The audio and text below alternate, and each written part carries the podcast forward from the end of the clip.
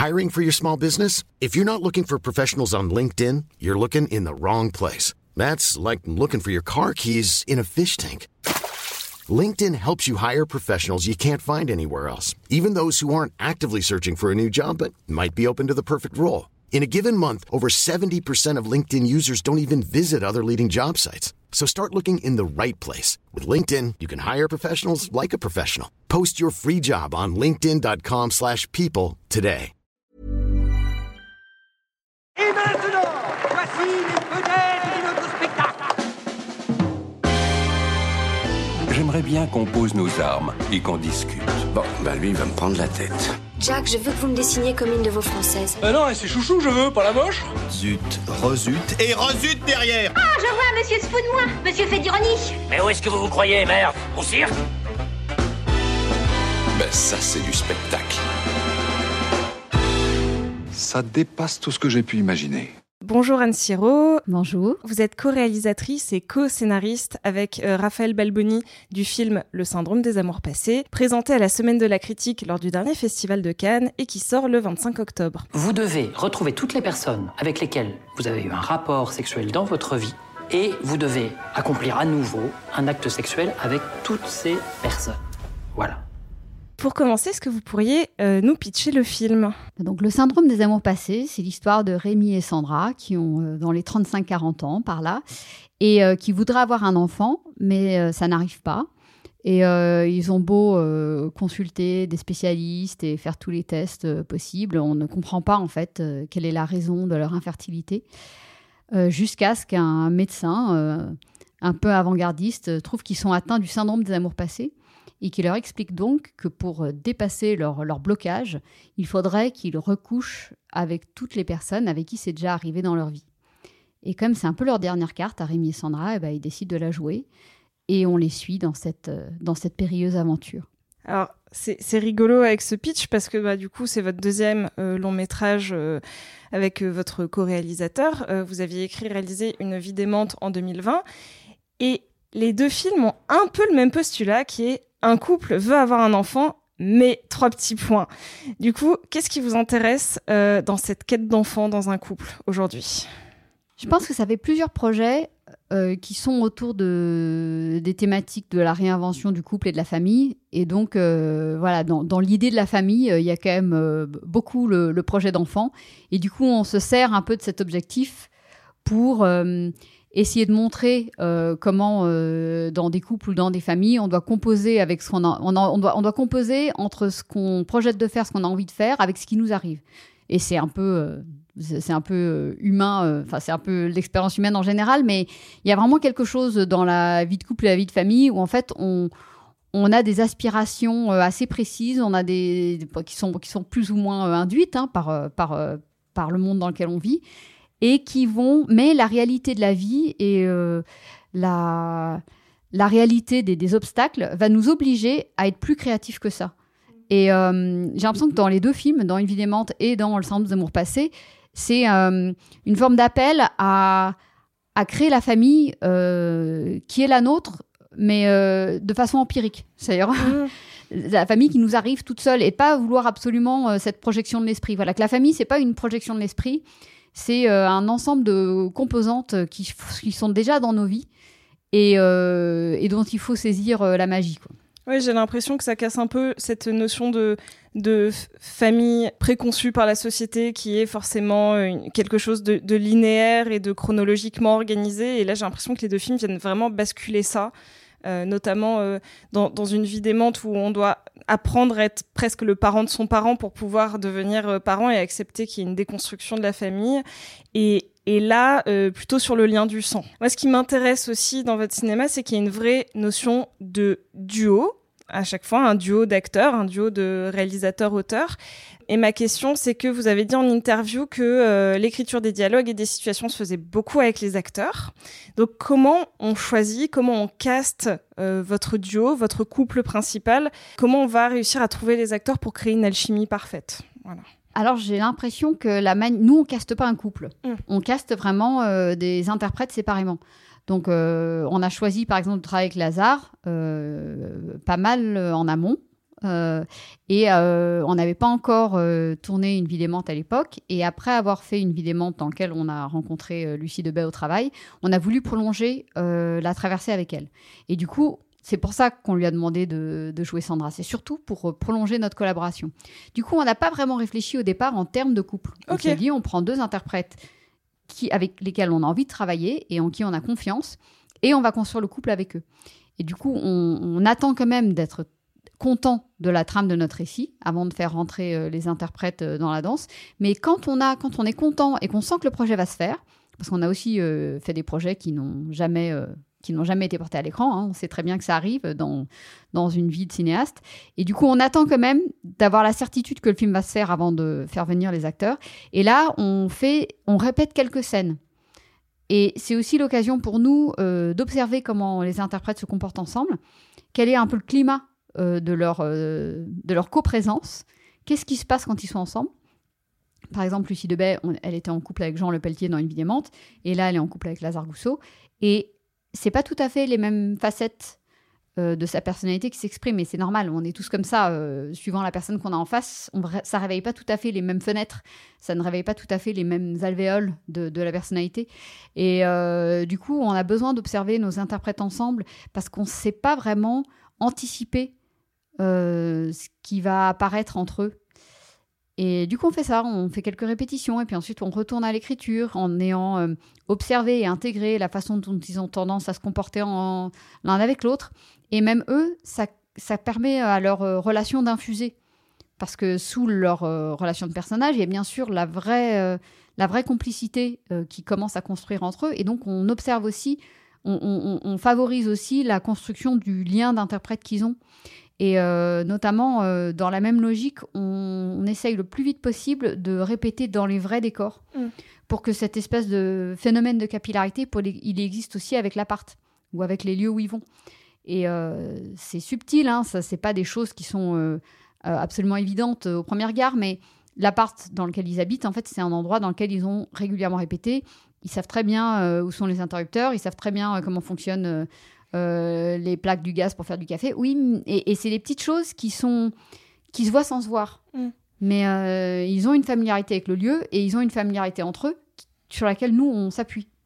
Du coup, les, les, projets se sont plus ou moins chevauchés. Vous comptiez faire de base le syndrome des amours passés, puis finalement, c'est une vie démente qui est sortie avant. Donc, du coup, on retrouve Lucie de B dans les deux. Est-ce qu'il y a une, une, presque une sensation que ça pourrait être le, le même personnage d'une certaine manière ou pas du tout? Je pense pas, non. J'ai l'impression que c'est euh, la même interprète, mais on a, on a, on a vraiment travaillé euh, Noémie et Sandra très différemment. Et d'ailleurs, c'était important pour nous qu'il y a des gens qui ne reconnaissent pas euh, mm. Lucie avant d'avoir lu son nom et compris que c'était la même actrice.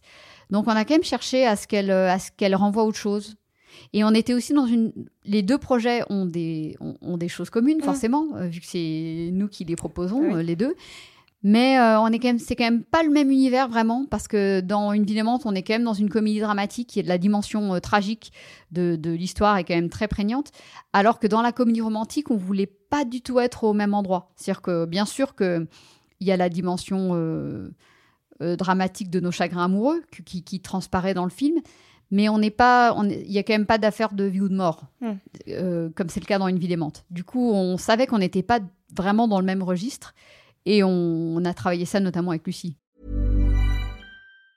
When you're ready to pop the question, the last thing you want to do is second guess the ring. At BlueNile.com, you can design a one-of-a-kind ring with the ease and convenience of shopping online. Choose your diamond and setting. When you find the one, you'll get it delivered right to your door. Go to BlueNile.com and use promo code LISTEN to get $50 off your purchase of $500 or more. That's code LISTEN at Bluenile.com for $50 off your purchase. Bluenile.com code LISTEN. Hiring for your small business? If you're not looking for professionals on LinkedIn, you're looking in the wrong place. That's like looking for your car keys in a fish tank. LinkedIn helps you hire professionals you can't find anywhere else, even those who aren't actively searching for a new job but might be open to the perfect role. In a given month, over 70% of LinkedIn users don't even visit other leading job sites. So start looking in the right place. With LinkedIn, you can hire professionals like a professional. Post your free job on linkedin.com slash people today. Vous parliez justement des décors. Vous avez une DA qui est très particulière, très méticuleuse. Du coup, cette DA, elle vient à quel moment dans le processus euh, créatif? C'est quelque chose que vous avez dès l'écriture. On pense notamment euh, dans une vie d'aimante euh, à l'imprimer des pyjamas qui se reflètent avec le mur. Là, on a cette pièce fantasmée, allégorique de là où ils vont accrocher leur. Ça, c'est des éléments qui vous viennent comment dans le, dans le processus? Je pense que nous, on, travaille assez tôt aussi avec euh, les chefs de poste. Euh, le chef costumier avec qui on travaille, Frédéric Denis, c'est vraiment un collaborateur de, très longue date.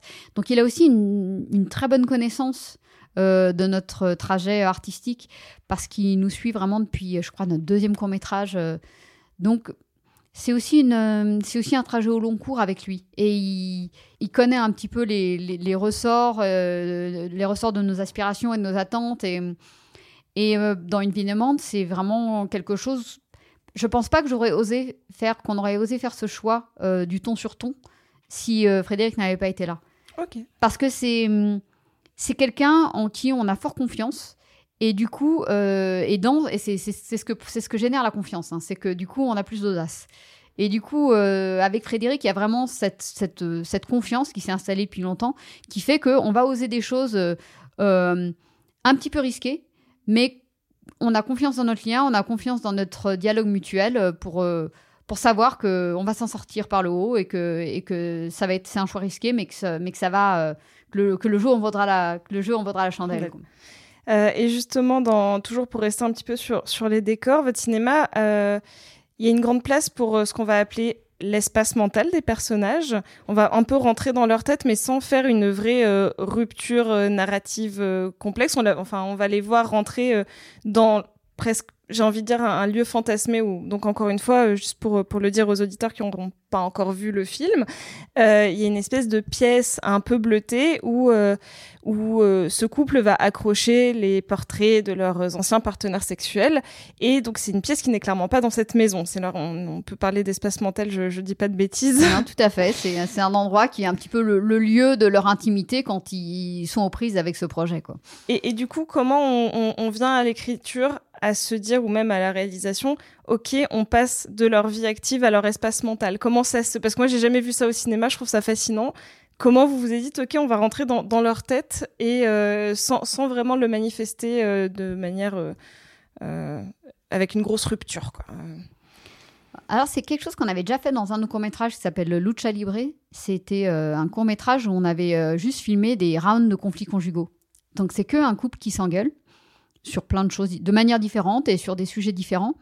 Donc on suit vraiment comme des rounds euh, toutes ces disputes. Mais euh, entre les disputes, il y a un moment où le couple est dans une espèce de, de, salle d'archives où ils classent leurs disputes dans des, dans des boîtes, euh, où ils font des graphiques. en fait, ils deviennent les scientifiques de leurs propres disputes.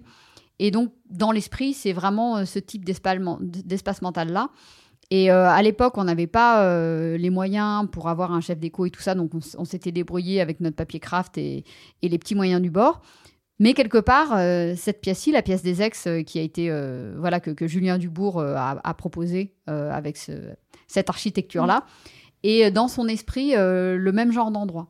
Mm. Donc on avait déjà, on s'était déjà essayé à cette espèce de cohabitation entre le, monde physique des personnages et, mm. leur, monde et le monde de leur, de leur intimité, de leur esprit, euh, dans des courts métrages euh, en amont, bien avant de faire le syndrome. Du coup, c'est pas euh, des questions qui nous ont beaucoup perturbés parce que on l'avait déjà plus ou moins expérimenté.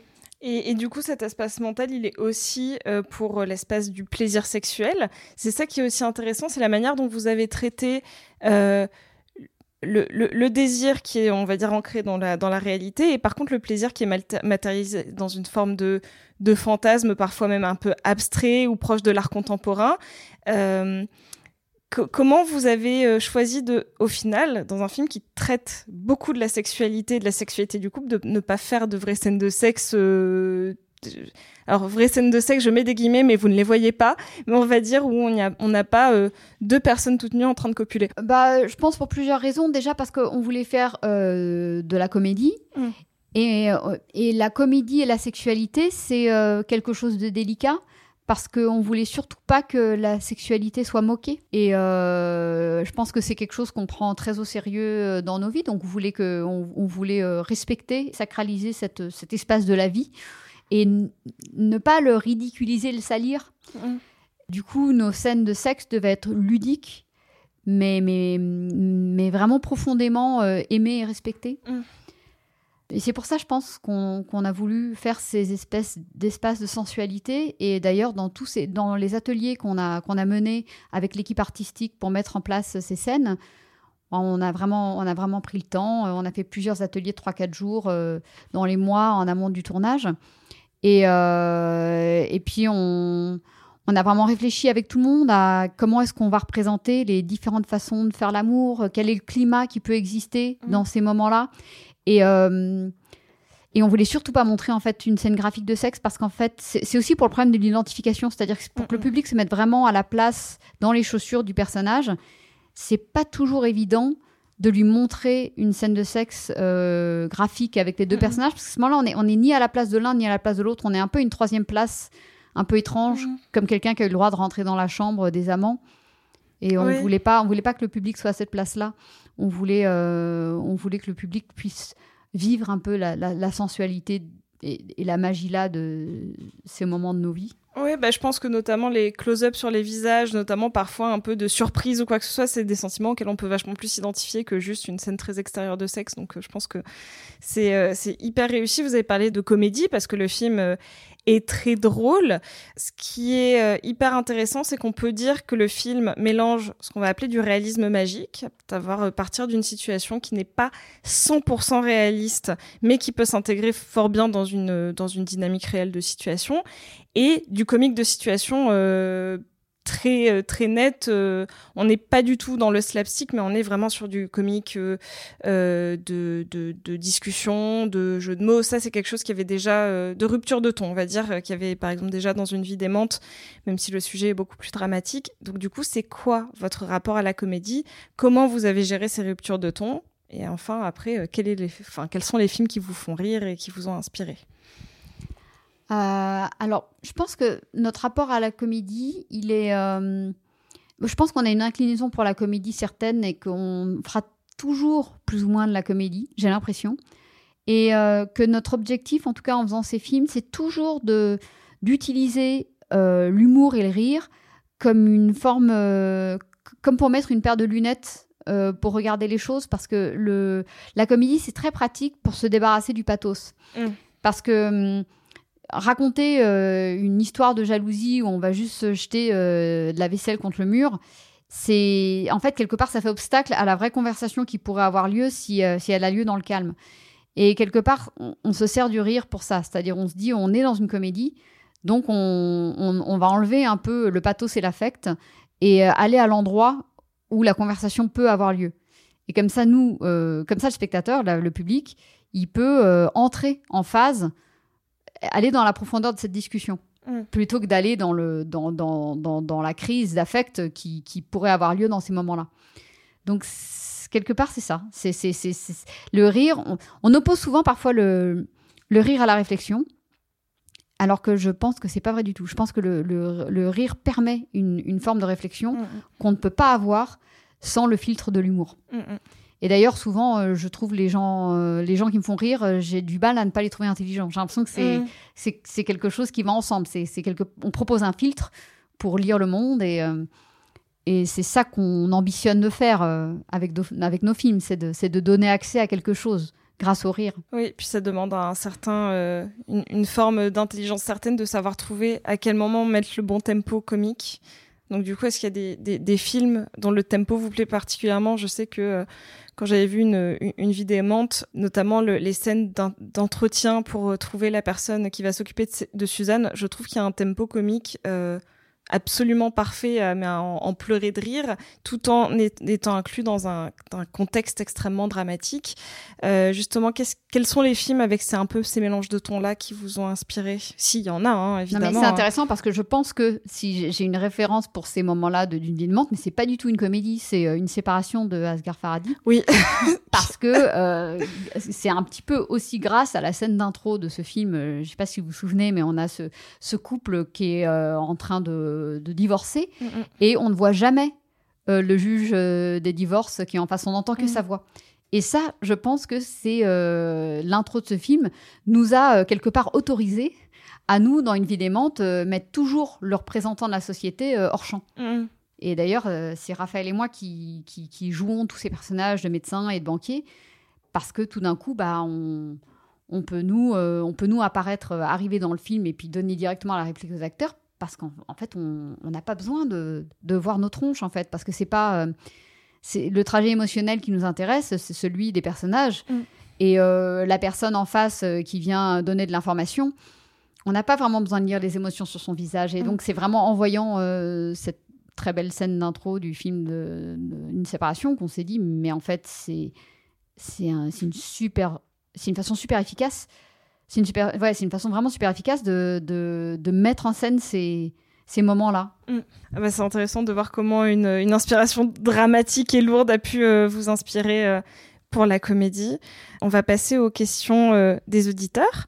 Il y a Lise qui vous demande comment vous est venue l'idée à l'origine du film. Comment est venue cette idée de recoucher avec avec autant d'ex pour pouvoir euh, procréer par la suite Mais euh, en fait, comme c'est une forme de euh, fantasy comedy, c'est mm. une, forme de type d'histoire. on dit dans le jargon scénaristique que c'est une histoire à haut concept. Mm. le, le, concept de l'histoire fait socle pour, pour l'ensemble du film. Et dans ces cas-là, dans ce type de film-là, on jette un sort au personnage et du coup, on lui jette le sort ajusté. C'est-à-dire, mm dans Mentor Mentor par, par, exemple dans lequel joue Jim Carrey, bah, le sort euh, d'être obligé de dire la vérité et de pas savoir faire autrement, forcément on le met sur un avocat mm. parce que c'est pour euh, c'est pour cette profession là que ça va être le plus délicat. Euh, et ici c'est pareil, c'est-à-dire que comme notre comme notre couple de personnages principaux, c'est un, un petit couple homme-femme euh, gentiment traditionnel, bah, c'est quoi le sort qu'on va leur jeter? C'est que bah, des deux injonctions principales euh, qui leur pèsent dessus, celle de se reproduire et puis celle d'être sexuellement exclusif, on va les mettre dans un catch-22 et ils vont pas pouvoir respecter les deux. Enfin, pour respecter l'une, ils mm. vont devoir transgresser l'autre. Donc, soit ils renoncent à avoir un enfant et ils restent exclusifs, soit ils veulent absolument avoir un enfant et ils, sont obligés de transgresser cette, cette deuxième règle. Donc, c'est toujours le jeu, quoi. Mm. Euh, et, pour embarrasser un, couple euh, hétéro, euh, bah, on leur jette le sort qui, les met, voilà, qui, qui, va les mettre dans cette position délicate de devoir renoncer à l'une ou l'autre des grandes règles qui régissent leur relation. Mm, mm. Les grandes conditions sociétales aussi, comment se confronter au regard de ses proches, et se confronter à son propre regard par rapport à ça. Justement, euh, il y a Tom qui voulait vous demander comment on dirige un acteur pour jouer euh, une personne atteinte d'une maladie dégénérative. Donc là, c'est une question par rapport à une vie démente. Donc je vous pose la question, du coup, comment on, dirige euh, ce genre de personnage un peu exceptionnel, surtout dans une dégénérescence aussi rapide? Bah Déjà avec le choix de l'actrice, euh, parce qu'en choisissant de travailler avec Joe Dezer, euh, on s'appuie aussi sur des choses qui font partie de sa personnalité. Et donc Joe Dezer est une femme très aventurière, euh, très décalée, très punk. Et du coup, on s'est dit, mais ça va être super pour Suzanne, parce qu'en fait, elle a une punk attitude qui, qui rejoint un petit peu la désinhibition de, de, la maladie que le personnage a. Du coup, déjà, ça, c'était, c'est sûr qu'il faut s'appuyer sur. Enfin, nous, on s'est fort appuyé sur le tempérament de quelqu'un qui avait euh, la punk attitude qu'il fallait. Et ensuite, euh, on avait quelqu'un dans notre entourage qui a eu euh, ce type de maladie et on avait beaucoup d'enregistrements. Et du coup, Joe Dezer a beaucoup écouté la voix de cette personne quand elle était malade au stade mmh. de Suzanne dans le film. Et elle s'est beaucoup, beaucoup euh, imprégnée de cette façon, de cette énergie, de cette façon d'être euh, d'être malade et obsessionnel sur certaines choses, mais en même temps d'avoir envie de vivre, quoi, Mm. d'avoir une très grande joie de vivre. Et, et puis ensuite, on a aussi beaucoup répété avec euh, Jo et, en, et on a euh, discuté, discuté, travaillé, discuté. Enfin, c'est quelque chose Mm. qui se fait vraiment au long cours, quoi. C'est quelque chose qui se trouve d'être sur la bonne ligne de crête, de- d'être au bon endroit. euh, et, euh, et voilà, on a fait aussi beaucoup de répétitions avec Jo. On a dû faire ouais, presque 20 jours de répétition avec elle avant le tournage pour, pour trouver pour, voilà, pour trouver Suzanne. Et euh, j'imagine que vous avez fait aussi des répétitions avec Jean Le Pelletier qui joue son fils pour pouvoir aussi créer une dynamique euh, où, où ça a été d'abord juste avec elle et Euh, lui non, le confronter non, euh, la première répétition qu'on a fait pour une vidémante, c'était la scène où ils sont en face de l'employé de la caisse des pensions et où en fait Alex se rend compte que sa mère touche et son salaire Mm. et sa pension depuis deux ans. Et ça, c'est la première scène qu'ils ont fait ensemble. Donc on, a- on les a tout de suite mis. Nous, on répète rarement avec les acteurs tout seuls. On, on, est beaucoup euh, en train de mettre en place les relations entre les personnages, en fait, quand on répète. Donc, euh, les premières répétitions, c'était euh, avec Joe Dezer et Jean Le Pelletier. Ok. Et la dernière question, c'est Romana qui trouve que les deux affiches euh, de vos deux longs métrages sont absolument sublimes et vous demande à quel point vous êtes impliqué dans la création des affiches ou pas, parce qu'elles ont quand même un petit point commun dans la construction. Donc euh, voilà, donc c'est plutôt sur le côté euh, affiche. Alors déjà, ça se joue pas tout à fait de la même manière en Belgique et en France. parce que sur une vie d'aimante, c'était quasiment la même affiche pour les deux pays, mais comme comme le film est sorti, le film est sorti en septembre en Belgique et en novembre en France, il fallait changer un petit peu la colorimétrie et la luminosité dans l'affiche parce que parce qu'en novembre, il allait faire beaucoup plus sombre. Enfin, c'est fou, mais c'est- vachement Ouais. aussi ça, hein, les questions de- d'affiches et de distribution. C'est euh, si on a une affiche en été, là au mois de septembre, quand il fait euh, plein beau, bah, d'avoir une affiche un peu vert sombre, euh, c'était bien. Mais en France, il fallait qu'elle soit un peu plus. Il y avait un peu, il y a un peu de blanc et de rose qui allait se mêler au feuillage euh, pour qu'elle reste euh, bien visible. Euh, et puis par contre, euh, sur le syndrome, les affiches divergent quand même pas mal entre la Belgique et la France. Mais, euh, mais oui, on, est toujours un peu impliqué. Ensuite, on a, ensuite, on essaie de se mettre autour de la table avec les distributeurs parce que parfois, on a, c'est pas qu'on a forcément des différences de sensibilité, mais c'est qu'il y a des enjeux commerciaux que soulève le distributeur que nous, on n'a pas forcément euh, en ligne de mire. Quand on, quand on fait une affiche, nous, on veut une affiche qui, qui soit euh, la plus alignée possible euh, avec le film. Et en même temps, le distributeur, il a le souci de ne pas exclure les publics qui pensent peuvent s'intéresser au film. Donc, c'est une forme de discussion qu'on a ensemble avec, avec nous, notre sensibilité d'auteur, qui voulons que l'affiche soit très, très alignée avec le projet, et le distributeur qui, qui cherche à ouvrir le film à un public le plus large possible. Donc, on, on avance comme ça ensemble euh, en essayant de rejoindre les, sensibilités et les ambitions de tout le monde. Bah, ça, je pense que les gens vont être super intéressés parce qu'on parle très peu de la création des affiches et surtout de savoir qu'il a il peut y avoir ou non des différences entre l'affiche belge et l'affiche française. C'est des questions qu'on se pose assez peu. Donc, bah, merci du coup beaucoup pour la réponse. Vous qui nous écoutez, vous le savez, cet été, on a fait euh, ce qu'on a appelé le jeu de la honte, pas vu, pas pris. Euh, du coup, maintenant, on le pose, on la pose aux interviewés. Quel est le grand classique, ce film que euh, certains cinéphiles considèrent comme immanquable, que vous n'avez pas encore vu? Et moi, il y a vraiment des milliers de films que je n'ai pas encore vus. Mais, euh, mais ceux, ceux que je peux vraiment identifier comme des films que je n'ai pas encore vus, c'est un petit peu ceux que je me garde pour l'avenir. Parce que parfois, quand on, quand on rencontre un cinéaste, euh, on aime bien tout voir. Et euh, j'aime bien, moi, dans ces cas-là, en, garder un qui, voilà, qui, qui reste encore un mystère. Et euh, dans mon cas, par exemple, j'ai vu à peu près toute la filmographie de Piala. Mais nous ne vieillirons pas ensemble. J'ai un peu choisi de le garder pour plus tard. Donc c'est pas. Je, je, en fait, je crois que j'ai pas très honte de ce que j'ai pas. Euh, j'ai pas très honte de, de, de mon ignorance. Donc euh, donc ça va. Ça ne ça, ça, ça ne me fiche pas trop la honte parce que je me dis que de toute façon on se construit dans son on se construit dans la vie en rencontrant des œuvres et puis en, en les assimilant. Et puis il y en a certaines qu'on voit et qu'on oublie aussitôt, et puis il y en a d'autres qui nous marquent à jamais.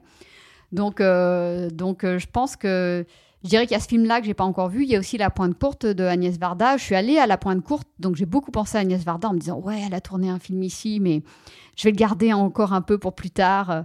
Et puis ensuite, il y a plein, plein, plein de, il y a plein, plein d'œuvres que j'ai pas encore rencontrées. De toute façon, il y en a certaines que je rencontrerai jamais. Et je j'aurai mon propre trajet euh, personnel au travers de l'immensité de ce qui a déjà été créé. Eh bien, merci beaucoup Anne Siro. Euh, nous vous rappelons que le syndrome des amours passés sort le 25 octobre en France et nous vous encourageons avec toute l'équipe de réaliser Centre Cage à vous ruer en salle pour le découvrir. Merci beaucoup. Hein bah, merci à vous. Messieurs, il n'est de bonne société qui ne se quitte.